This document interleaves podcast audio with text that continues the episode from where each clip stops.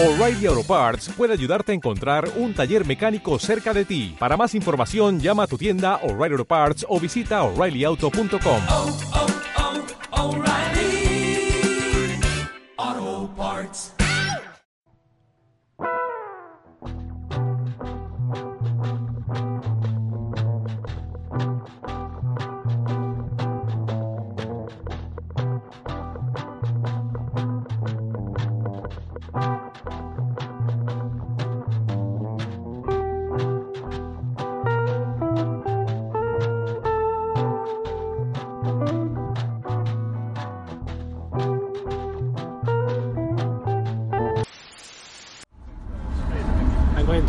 little intro before in Spanish. Okay? Bueno, estamos de camino a Wicklow después de la parada en la estación de Barack Obama. oh, De Wicklow, perdón. eh, Moher, los clips de Moher. Vamos para allá. Hemos parado en la estación de Barack Obama y, y estoy aquí con mi colega que es de Dubai está de vacaciones como yo y vamos a yo creo que se ha perdido un poco a lo mejor volví a casa y vio un cartel que ponía Dublín se metió para allá pensando que era Dubai y, y aquí está entonces vamos a charlar un poco con él okay so uh, uh, sorry your name was. Can, yeah, Sameh. You call me Sam. Sam okay Yeah. My name is uh, Pesetolo. That's my. Welcome. And he, he's from Dubai. From Dubai, yeah. Yeah. And he's on holiday, uh, just like myself. Yep. Mm. Everything okay so far. Yeah, till now it's okay. We are together in trip to the um, Moher and uh, we are enjoy it together. He's very funny guy. we'll see. We'll see the ocean now and we'll enjoy the nature together. Yeah. I, I, I told them a joke, like uh, you were going back home to Dubai and and you saw the, the panels and maybe you got to Dublin because you were confused about the panels. Dubai, Dublin. That's a pretty funny joke. That's first level comedy. it was a bad joke, sorry. so, uh, Sam, um, how many days have you been here in Dublin? I spent for four days and still I have two days to spend in Dublin. Okay. So then you're going back to to Dubai or Yeah, I'm going back to Dubai. Yeah. where was your last holiday? Mm, maybe I went to Portugal last year. I have been there last year. I visited um, Porto. I visited also Lisbon, Uh-huh. and uh, it was also a very good trip for me. Yeah. You, you like uh, Porto? I like Porto because it's a very historical place, very old place.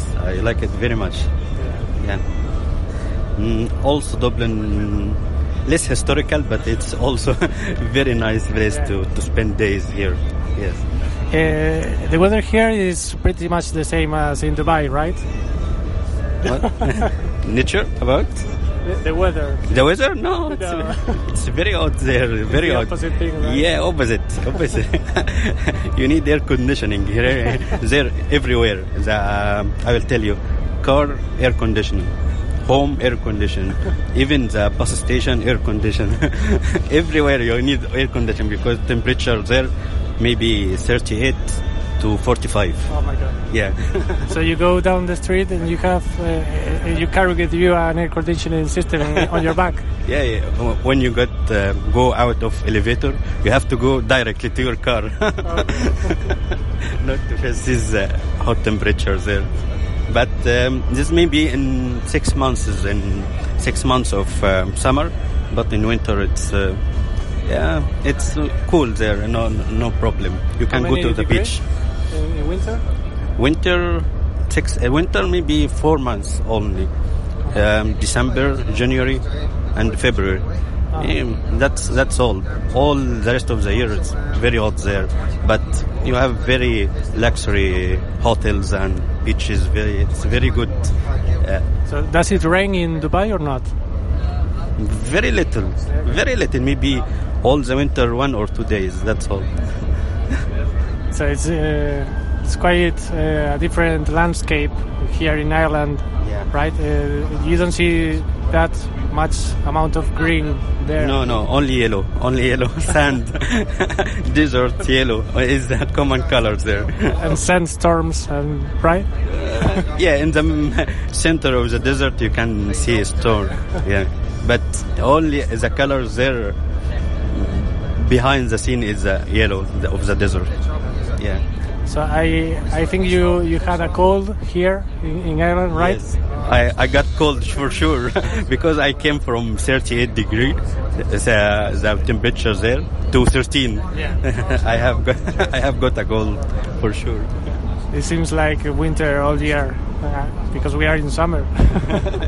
Yes, it's more cooler here in the winter, maybe zero or or Yeah. four. It's very weird for me. For me, it's uh, very hot. I adapted for the hot temperatures there. Tested one, two, three. okay, listen to Dave. Hey guys, I just have spoken to the Cliffs of Moher and the weather seems to be okay out there today. But it is changeable, but it's not raining and it's not misty, which is good. Then I spoke to Doolin Ferry and the same out there as well.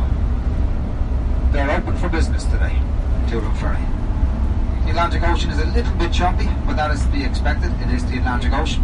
But there is clear views of the Cliffs of Moher today. So, he's having plenty of time to think about that, guys. It's only half 12 at the moment. 12.30 at the moment, so. Well, anyway, guys, just going to give you a little bit more commentary about this country where I'm from.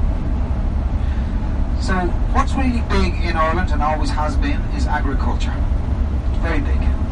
Look how green Ireland is on the right and left hand side. 80% of this land is covered in grass. 80%. So it's very fertile land. That's one of the reasons why the Vikings actually came here, because they wanted to farm the land. We have been farming this land for centuries. Over a thousand, actually not centuries, thousands of years. We've been farming it since 4000 BC. So a very long time. We have two main food sources that we export. Those little cows on your right hand side, the black and white cow, the Friesian cow, we call it. And we've been exporting that for a very long time. And also sheep, lamb. We export an awful lot of lamb. There is 9 million sheep in Ireland. 9 million. Population's just under 5 million. So more sheep than people. A pretty small country. And this might surprise you. In Ireland, we're famous for Irish knitwear. So you can buy Irish knitwear. Really nice Irish wool. But what might surprise you is it's not Irish wool. Yes. You see, we've 9 million sheep, but the wool on the sheep's back in Ireland is too coarse. If you made knitwear out of it, you would be scratching yourself for weeks. So we export or import the wool. Import the wool from Australia called merino wool, merino sheep. There you go. So if you're buying Irish knitwear, have a look at the tag and it will say made in Ireland but merino wool. The wool that we have over here we use for carpets and rugs and so on. The Irish have been exporting butter since the time of Patrick, so dairy products is quite big here. From our milk cows to making butter and cheese. We also grow lots of crops. From barley, yeast, hops, wheat, oats, all this type. We need most of these ingredients for beer, Guinness, and whiskey. We make a lot of Guinness and whiskey in Ireland. Irish for whiskey is uisce beatha, and it means water of life. But oats is quite a big crop as well. We need oats for two things. In the winter time in Ireland, the temperature does not really drop really low, but it is very cold here. It feels very cold, and that is because of the humidity. It gets very damp. Cold winds blow in, and it feels much colder than it actually is. So our winters are quite damp, and the likes of myself and Damien, we would eat porridge for our breakfast. September's a beautiful time to pick blackberries, and we would actually pick these blackberries and then freeze them and have them with our porridge over the winter time. We also need oats as well because we have a massive horse racing industry in Ireland. We are quite good at the horse racing.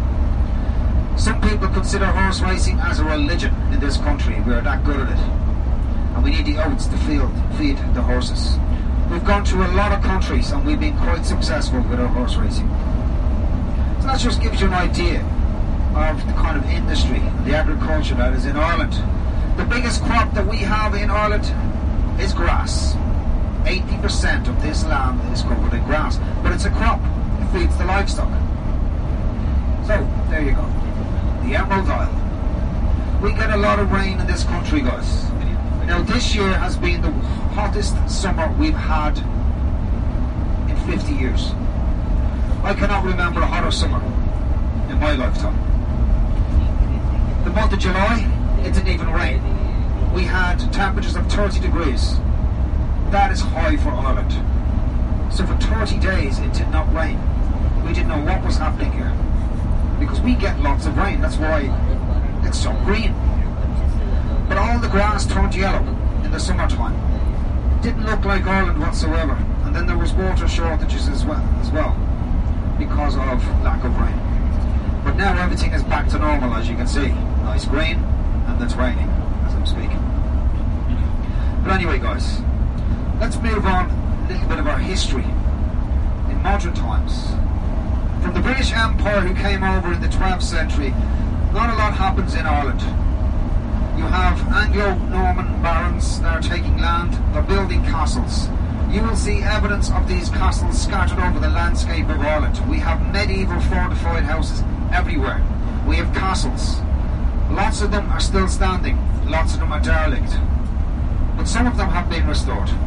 So as we drive to the west of Ireland now, you will see evidence of the medieval world. From friaries to abbeys to fortified houses to castles.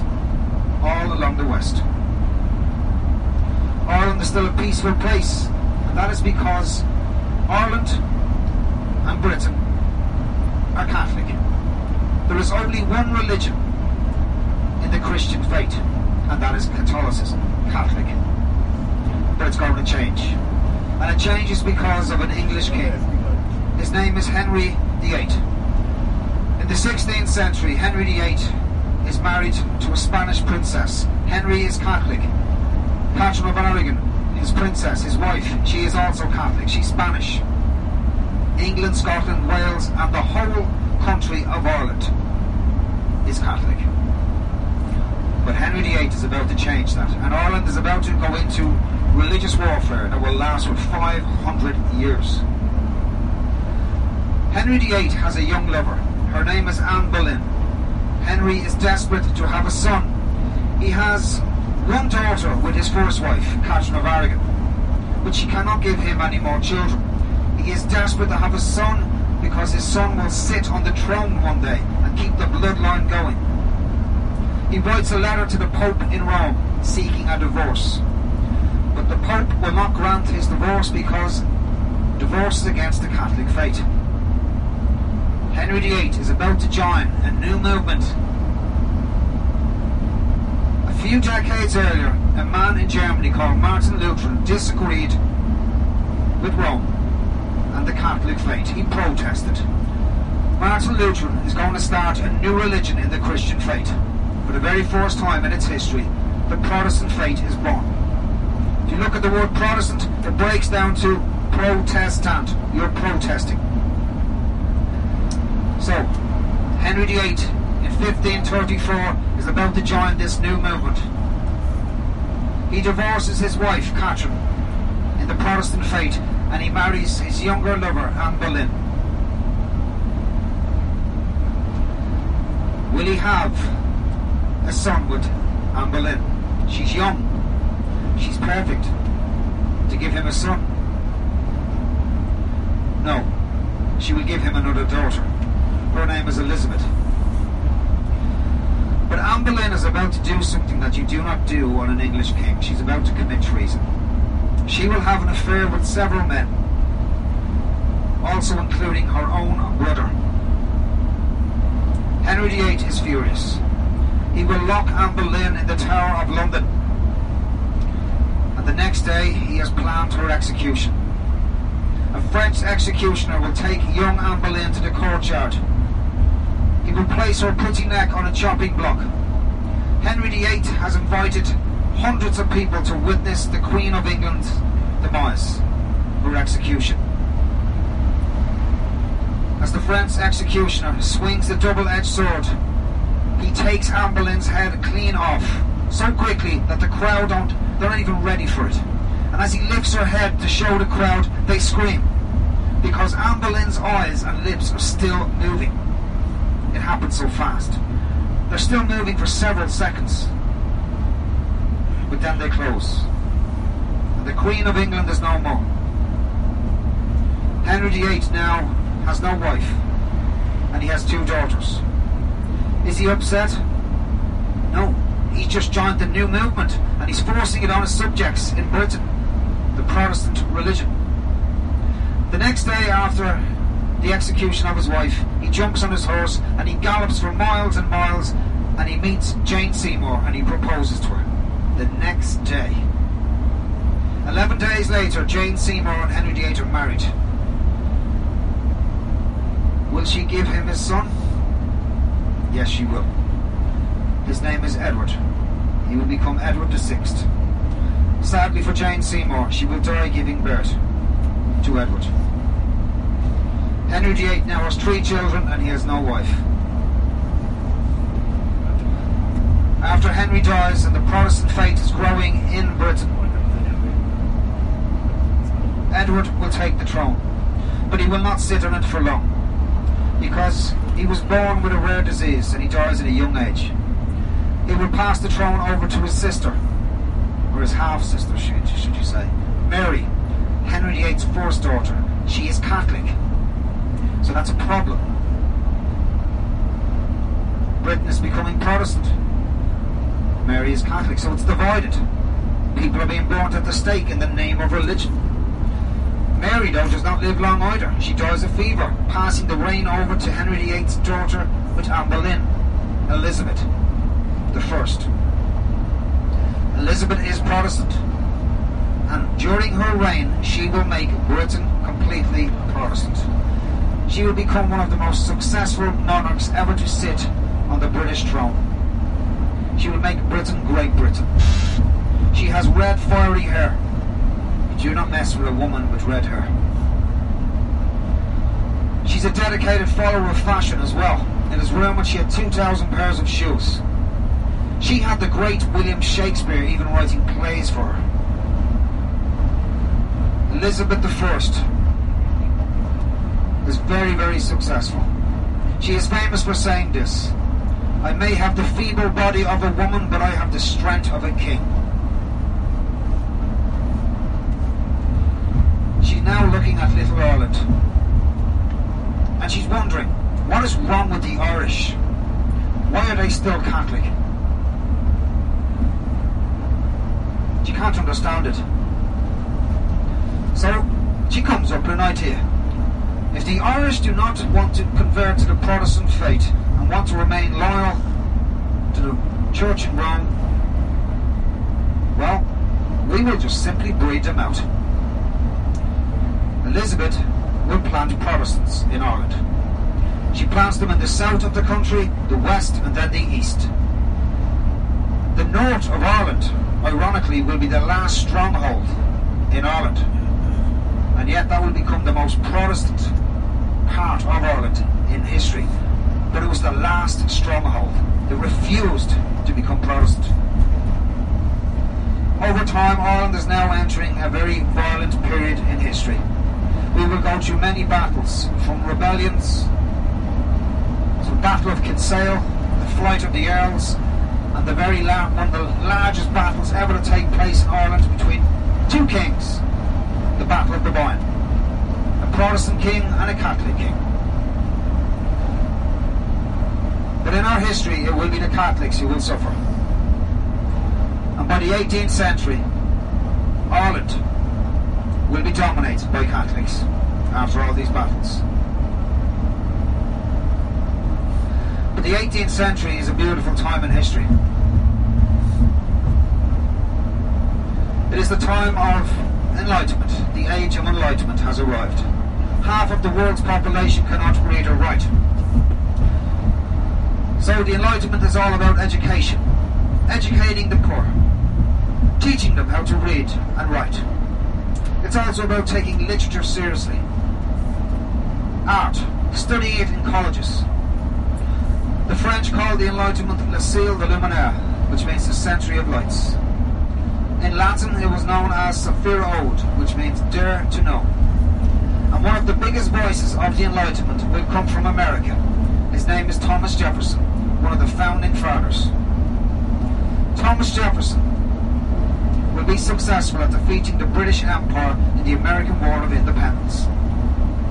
In 1776, America will have its Independence Day on the 4th of July. And one of the greatest documents will be co-written by Thomas Jefferson and other founding fathers like Benjamin Franklin. It is called the Declaration of Independence.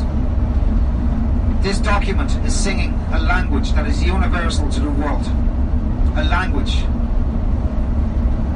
It's using words like civil liberties, equality for men and women, the pursuit of happiness. As I mentioned, half of the world's population could not read or write. So, the Enlightenment is here. This will take another voice. It will travel through Europe. The French will have a revolution the following decade, and they will give America a beautiful gift in return. It is called the Statue of Liberty. The Statue of Liberty represents everything about the Enlightenment. Will Catholics in Ireland get their enlightenment? Will they get their land back? Because they're second class citizens on their own land. Protestants have taken over completely. In 1798, a rebellion will take place in Ireland. But this rebellion will not be successful. It is one of the last big rebellions in Ireland. 50,000 Irish people will lose their lives fighting for Irish freedom and fighting for the Enlightenment for Catholics. Over in 1801, the British Empire are sick and tired now of Catholics in Ireland. They're sick and tired of rebellions, and they're going to bring in a new act. This act is called the Act of Union. For the very first time in Ireland's history, Ireland is now officially incorporated into the British Empire. And a new flag is born. It is called the Union Jack flag. The Union Jack flag has four symbols. The red rose for England, the leek for Wales, the thistle for Scotland, and the shamrock for Ireland. The second thing that the British Empire will do, they will ask Catholics one last time, you are now officially part of the British Empire. Will you convert to the Protestant faith? If you do not convert to the Protestant faith, there will be punishments. Catholics are loyal, they're stubborn, and they will not convert. So the penal laws are introduced. The penal laws will mean this. If you remain Catholic, you have no rights to an education. You cannot vote. You cannot own property or land. You can't hold a public job in office. It is bad times for Catholics. And the British Empire have gone a step even further. They've now banned, outlawed the Catholic religion in Ireland. What will happen from this? We will have bushmasters, hedgemasters, and they will take young Catholic children to the valleys, to the hills, and behind forests, and they will teach them about their Catholic religion. They will give them an education in Latin, in Gaelic, the Irish language, teach them about the world. Penal laws will last for 30 years. But Daniel O'Connell, an Irishman, who was born in Kerry, and who will get a Catholic who will get an education in France, will come back to Ireland as a scholar. He will become a politician and he will successfully pass the Catholic emancipation through, making it legal again for Catholics. So that statue you see in Dublin of Daniel O'Connell is one of the most iconic statues in Ireland. The street behind him, O'Connell Street, is named after him, and the bridge, O'Connell Bridge. So he's a very famous person in our, in our history. But it is nothing compared to what's about to happen to Ireland. In 1845, a blight is going to hit this country. It is called the potato famine. If you were Catholic and you were living in this country, even though you were part of the British Empire, you're still a second class citizen. You have to pay rent to Protestant landlords. You have only one food source to live off, the potato. You cannot hunt wild animals. You cannot forage wild mushrooms. You cannot grow any other crops. You cannot even pick up sticks for firewood. If you're caught doing this, you are sent to Australia, to the colonies, never to see Ireland again, otherwise known as Van Diemen's Land. So when the blight hits Europe, it hits Eastern Europe, then it goes into Belgium, works its way down to Scotland. Thousands of people it is killing. But it's not that effective as once it hits Ireland. Because the people of Europe have more than one food source. But when it hits Ireland, it is very, very effective. The population of Ireland in 1845 was 8 million Catholics. 8 million. When it hit, it caused devastation straight away. And by 1847, we call it Black 47, the worst year of the famine. It had wiped out hundreds of thousands for starvation. In America, the native Choctaw American Indians could not believe what was happening to a white man in Little Ireland. This little community of Indians, they saved 175 American US dollars and they sent them to Ireland for famine relief. It is the equivalent of 5,000 euro today. So it's not that much. But it was very, very generous of them to do that. And we regard them as a kindred spirit. We have a beautiful monument in the Midlands of Ireland, the Silver Feather, dedicated to the Choctaw Indians. But 5,000 euro cannot save a nation from hunger. When the famine is over in 1851, six years it lasted for, over nearly 2 million people died of starvation, and a further 3 million are going to emigrate.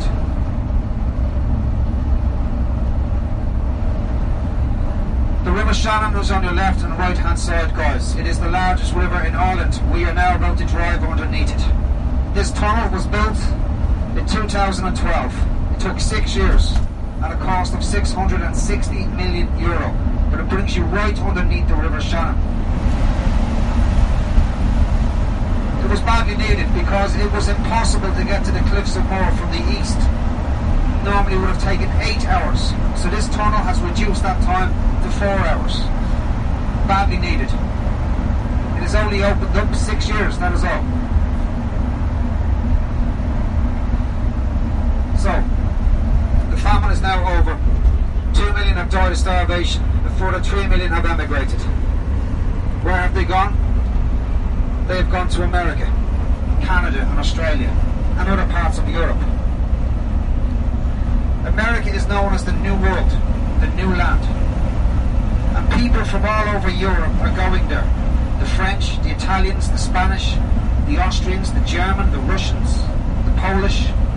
And when they arrive there and they look at the Irish coming off the famine ships, they cannot believe what they're looking at. Because the Irish are the most downtrodden race of people they've ever seen. They're in rags. They're skin and bone. Most of them have famine related diseases like typhoid and cholera. But it is remarkable what happens with the Irish who emigrate. It just takes them 10 years to progress. They can't even speak English, only Gaelic. And in 10 years, they will quickly progress out of all the other nations that go there. The Irish will become judges, politicians. They will build the skeletal frames of the skyscrapers, the roads, the streets. The Irish will become the police department, the fire department. It is incredible what's happening in America with the Irish nation. They look at America as a new Ireland where they can have religious freedom and where they can be somebody and not be oppressed by the British Empire. The British Home Secretary in 1860 is in Manhattan and he cannot believe what he is witnessing. He quickly telegraphs 10 Downing Street in London to the British Prime Minister and he claims there is an Irish nation growing in America. Over one third of the population of Manhattan is Irish born. Remarkable.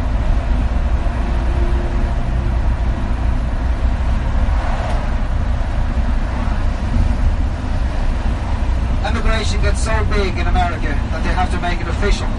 And in 1892, they will open up Ellis Island. It will be the first official emigration port. And the first ship that goes there, the first person to get off that ship, to go in and see a doctor, to get checked out,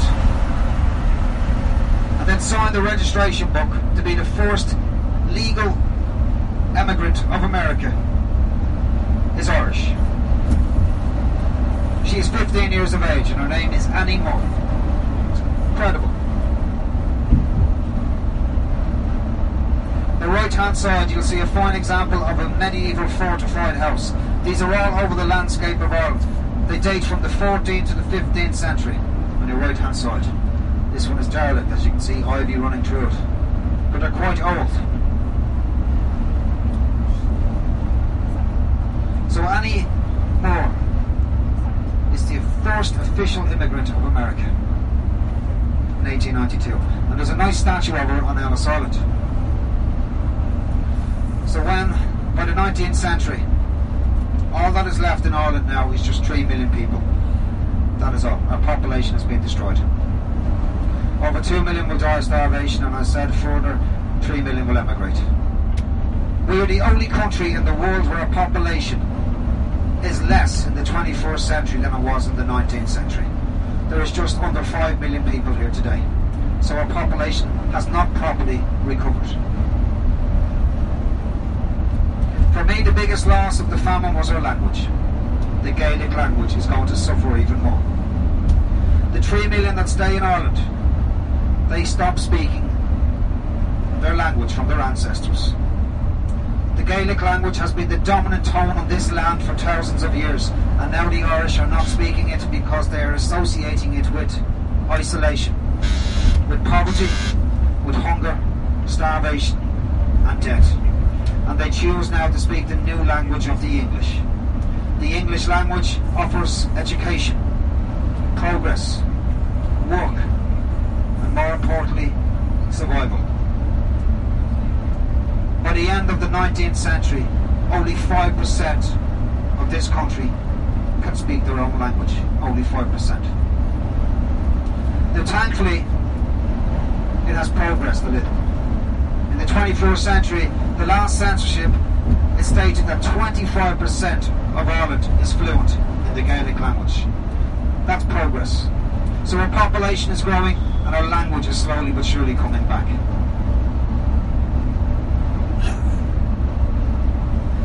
And I have evidence of that. Not so long ago, about two months ago, I got the train home. I was tired. I had a long day out. And we live in a world of technology where people do not want to talk to each other anymore. They'd rather sit on their mobile phones and just gaze into their mobile phones.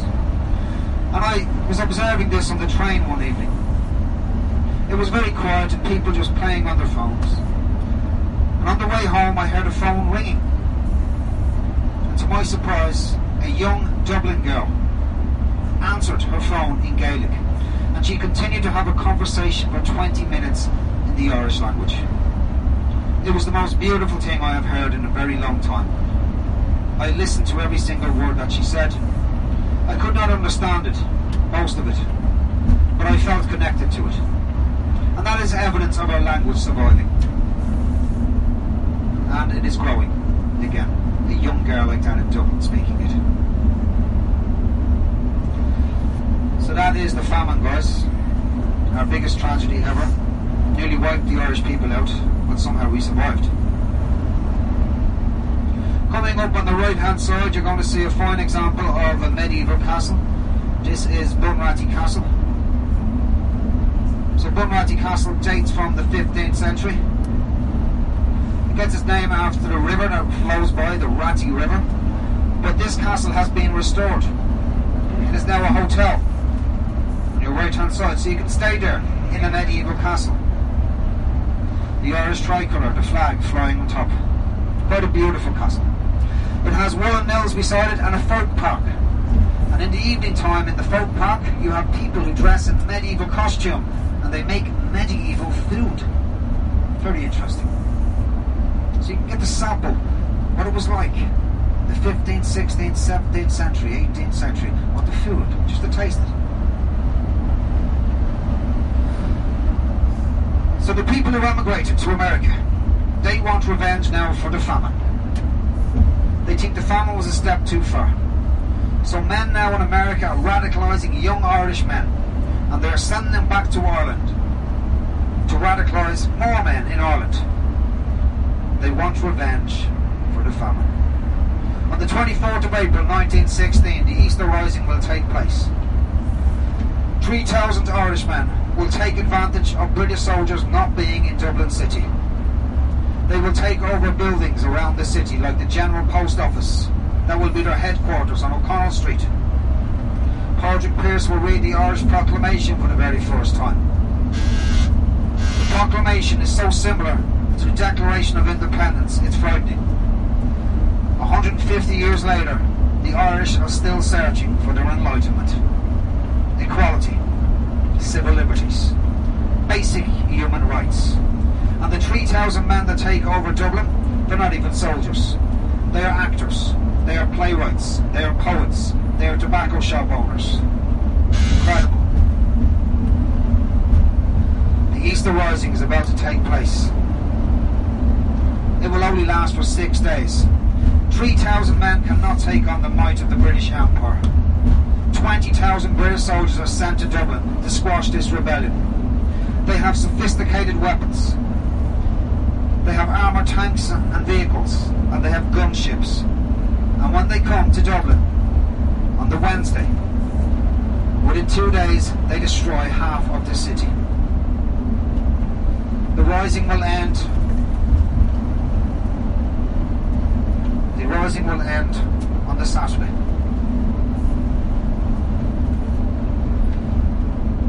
Four thousand people will lose their lives. Most of them are civilians. The leaders of the rising are rounded up. They are marched to Kilmainham jail. Men like Sean Heuston. And in the coming weeks, all of the leaders of the rising will be executed.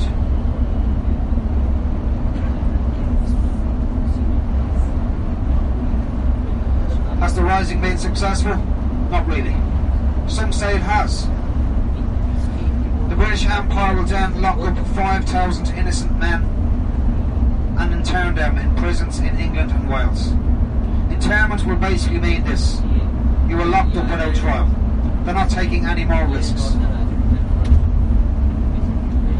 But they will do a very silly thing. They're locking these innocent men from Dublin with radicalised men. Men like Michael Collins. Two years later, they are released, and in 1918, they're sent back home. Michael Collins will tell people all over Ireland, we will attack them yet again. We will not give up. We will still fight for freedom. But we will do it invisible. They will not see us coming. We will not barricade ourselves in buildings. We will not wear uniforms. We will walk through the streets of Dublin. When we see soldiers, we will walk up to them and we will shoot them dead. And then we will disappear into the crowds. This is guerrilla warfare.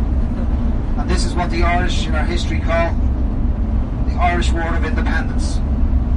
It will last for three years. And for the first time in over 700 years, it will be the British Empire who call a ceasefire. They've had enough of it. They want to meet Michael Collins and a team of delegates to discuss the future of Ireland. So in 1921, Lloyd George, the British Prime Minister, his second in command, Winston Churchill, will speak to Michael Collins and a team of delegates from Ireland. And they're offering this We will give you Ireland back. But you will have to dis- uh, swear an oath of allegiance to the King of England. You can de- declare a free state. You cannot declare a Republic of Ireland, just a free state. But we're keeping some of Ireland. The North. Six counties in the North, which we call Northern Ireland today. And uh, this is still part of the United Kingdom today. Michael Collins says to Winston Churchill and Lloyd George, I cannot sign this because you are partitioning Ireland. It has never been partitioned before. And if I sign it, it is like signing my own death warrant. Winston Churchill will say to Michael Collins in private, if you do not sign it, we will send the largest army over to Ireland and we will obliterate you once and for all. We will give you 24 hours to make up your mind. During this 24 hours, Michael Collins decides to sign the treaty. When he brings it back to Ireland, it is not accepted. Ireland is about to enter a civil war. The civil war will last for nine months, and it will end at the death of Michael Collins. He was right, he predicted his own future. He signed his own death warrant. He is assassinated. When he's assassinated, people put down their guns and the civil war will end. It was brutal. You had brother killing brother, sister killing sister, family torn apart. Over one million people will attend Michael Collins' funeral. One million. It's the biggest ever turnout for a funeral in our history in this country. And when the funeral is over, the Treaty of Ireland is accepted and Ireland will be partitioned for the very first time in its history. By 1938, the Republic of Ireland is born. The Irish tricolour will represent the Republic of Ireland. You see today, green, white and orange. The Irish will write down their own constitution and they do not swear an oath of allegiance to the English king no more. We will declare neutrality. They do not take part in World War II. But when they write down their constitution for the new Republic of Ireland, it will be co-written with the Catholic Church. History can be violent, be beautiful, it can also be ironic. Irish Catholics have been fighting for 500 years for religious freedom. When they achieved this freedom, they now get oppressed without religion. The Catholic Church will bring in the most ridiculous laws into Ireland. They will censorship the Irish. They will ban drinking and dancing in your own home. Contraception will be banned. They will ban our greatest writers. James Joyce, William Butler Yeats. The greatest work of fiction ever written down, Ulysses, is now banned from Ireland because it has sexual overtones. The Catholic Church. They will do horrific things to children. I cannot go into that, explain that. But by 1980, they will be found out. Information will be leaked on what they have done. And it will be the people of Ireland who will rebel against the church. And by the 1990s, the people will go and vote. The Irish people will introduce divorce into Ireland, contraception. In 2002, the Irish government protested against the Vatican because they believed the Vatican were aware of what happened in Ireland and they shut down the Irish embassy in the Vatican, in Rome. Just three years ago, the Irish went out to vote again, and it was the biggest turnout in voting history. The Irish voted on the same sex marriage. Catholic Ireland, same sex marriage. The leader of this country goes by the title of Taoiseach. Taoiseach is Gaelic for chieftain. His name is Leo Varadkar. He is of Indian descent, and he is Ireland's very first open gay leader. Catholic Ireland. Just recently, the Irish went out to vote again, just a couple of months ago, and they changed the constitution yet again by the biggest turnout in its history once again, and they voted on abortion. This is all to rewrite the Catholic Church out of its constitution.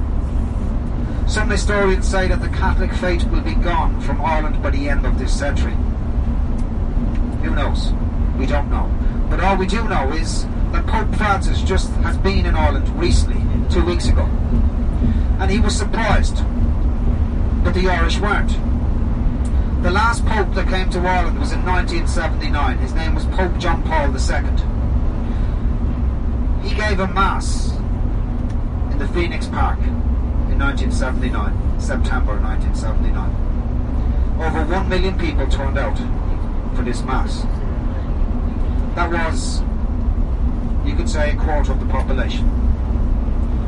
Just a few weeks ago, when Pope Francis was here, 130,000 people only turned up for his mass in the Phoenix Park. This is evidence of a major, major decline in the Catholic faith in Ireland. Churches are now starting to close down.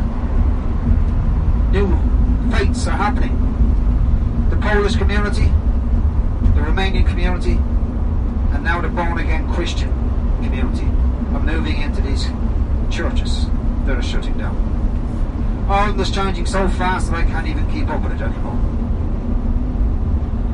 Okay, guys, I just wanted to bring us up to present day history. So we're going to get off this road very soon. We should be arriving the Cliffs of Moher in about 40 minutes, 45 minutes. So sit back, relax. We're going to the west. It looks good weather, guys, compared to what we're after driving through. So we might get lucky today. Maybe the luck of the Irish might be with us today with the weather. Hopefully. So let's listen to more proper, traditional Irish music. Bueno, pues lo que viene a decir Dave es que en los últimos siglos han pasado cosas muy tochas en Irlanda. Y lo ha dicho mientras durante un momento hemos pasado por debajo del río Shannon, que es el río más grande de Irlanda, por un túnel que han hecho para no tener que bordear todo ese río. Entonces, las ocho horas de viaje que te podría llevar desde Dublín hasta Galway, ahora son cuatro, gracias a ese túnel que se ha hecho hace seis años. También hemos visto un castillo medieval del siglo XIV, donde ahora te puedes alojar porque ahora es un hotel. Y dice que los empleados allí visten con ropajes medievales y te hacen comidas medievales y tienen la wifi medieval y todo medieval. Así que seguimos ahora de camino en el autobús aprendiendo de la historia de Irlanda con Dave y con su musiquita irlandesa.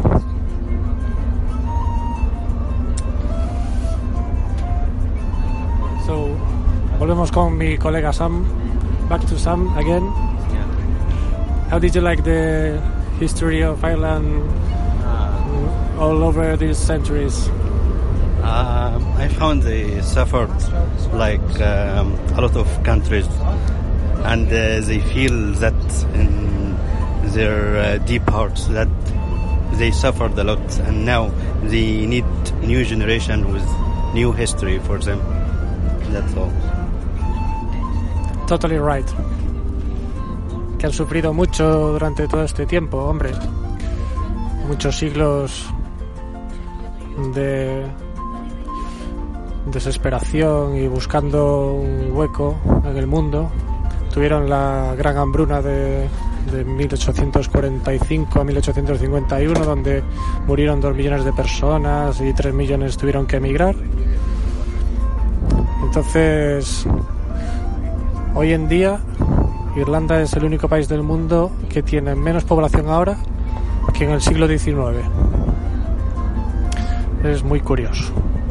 Bueno, nos ha estado contando la historia de Enrique VIII que quería un hijo y, y estuvo con una mujer que le dio una hija.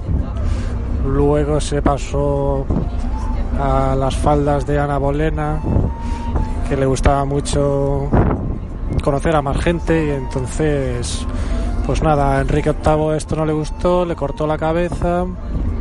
Dice que los ojos se movían, la lengua se movía después de haberle cortado la cabeza, lo cual tuvo que ser un espectáculo muy grato para el público. Y luego se casó, fue al galope y 11 días después encontró a otra mujer que le dio un hijo, Eduardo VI. Pero Eduardo VI tenía una enfermedad congénita y entonces murió enseguida. Y, y su primera hija pues pasó a ser la reina. Pero se murió poco después, así que al final le quedó la hija de Ana Bolena, que era Elizabeth. Y, y esta fue la que la que acabó reinando y esparciendo la semilla de, de los protestantes por toda Irlanda. Y nada, después, siglos más tarde, los católicos estaban oprimidos por los protestantes, no tenían acceso a la educación, ni al voto, ni a nada de eso. Así que emigraron a Estados Unidos donde pudieron progresar en 10 años sin ni siquiera saber inglés, que solo habla- hablaban gaélico y ahora pues son gente muy importante allí. Nada, volvieron y se radicalizaron algunos, entonces querían venganza por la hambruna que pasaron en el siglo XIX. Así que a principios del siglo XX, 1918 hasta 1921, pues se rebelaron.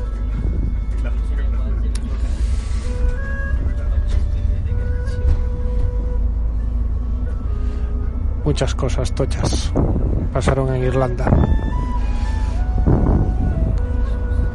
Lo que pasa es que a día de hoy los, los católicos no tienen mucho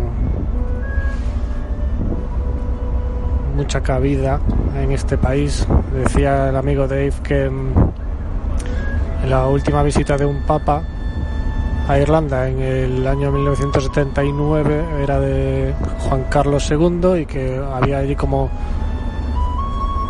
mm, un millón y medio, no sé cuánto ha dicho, no me acuerdo, de personas en el Phoenix Park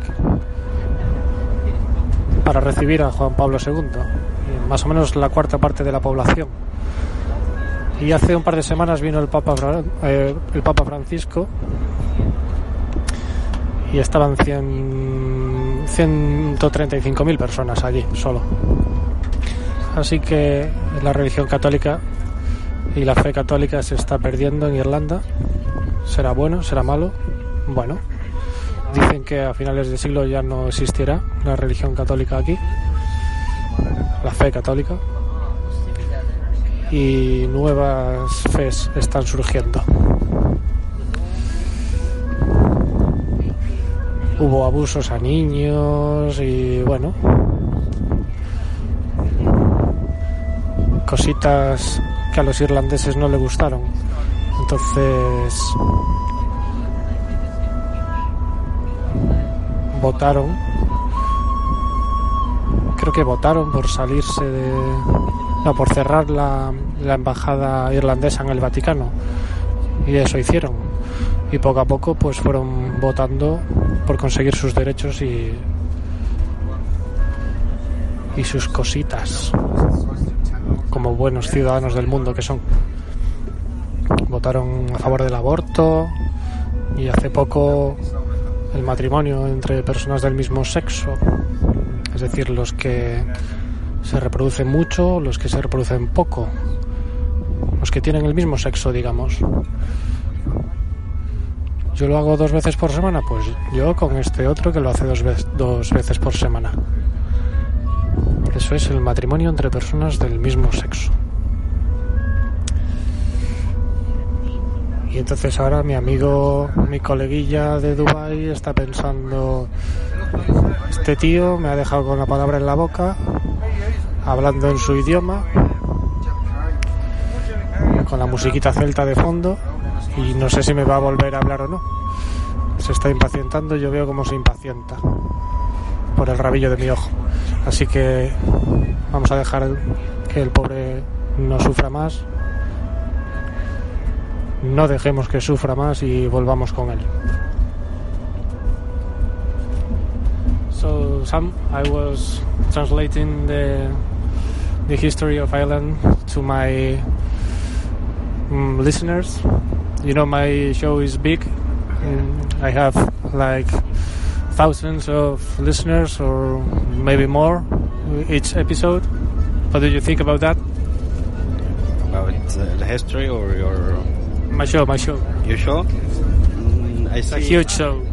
I see that you do well in your show, and uh, I cannot understand your Spanish language, but uh, I see you are very interested in uh, to to to tell the people, your people, how is uh, what you see, what you think, and what do you listen for. You also translate what uh, what is going around you to the your people in very very expert way. That's all. Okay, thank you very much. Well, uh, really, I was joking. I have like two or three people listening every episode. Now it's a bit more, but my my show is like an underground thing. I I like to call it that. I will be your fan. so now uh, they are four, not Okay. three. Four people listening to my show already, and one of them is myself. And your mom and your sister, right? That's it. That's it. So, um, you, you told me you were going to travel to Barcelona in, in October, in November, right? Barcelona, yeah. Yeah. I'm a physician. I have exams there for European diploma there. Uh-huh. So I will travel to Barcelona, and uh, I know it's a very nice place to to spend the time there. So I'm very excited to go there after two months. Okay, so good luck with that. Yeah, thank you. thank you so much. I hope to enjoy the time there. But uh, many of my friends were, have been there and they told me it's a very, very nice place to, to go. So I'm excited for the journey and to spend to spend time there more than the exam for sure. Okay, I'm sure you will enjoy your your time there, and um, that's all. yeah, that's all. Thank you so much. we, we come to an end mm, to this episode in, in Ireland with Sam, with Pesetolo, and heading to the cliffs of Moher. Hmm? Heading to the cliffs of Moher, which will be an, a stunning view. Mm. And you know Game of Thrones? Uh, Yeah. I, I think it was There- filmed there, right? Some, yeah, uh, I think uh, there was some there. Uh, they they recorded there, so I think So maybe we will see dragons. I wish we see dragons together. Okay, thank you very much, Sam. thank you, thank you so much. Pues nada, llegamos al final del programa de hoy. Se ha tirado al suelo.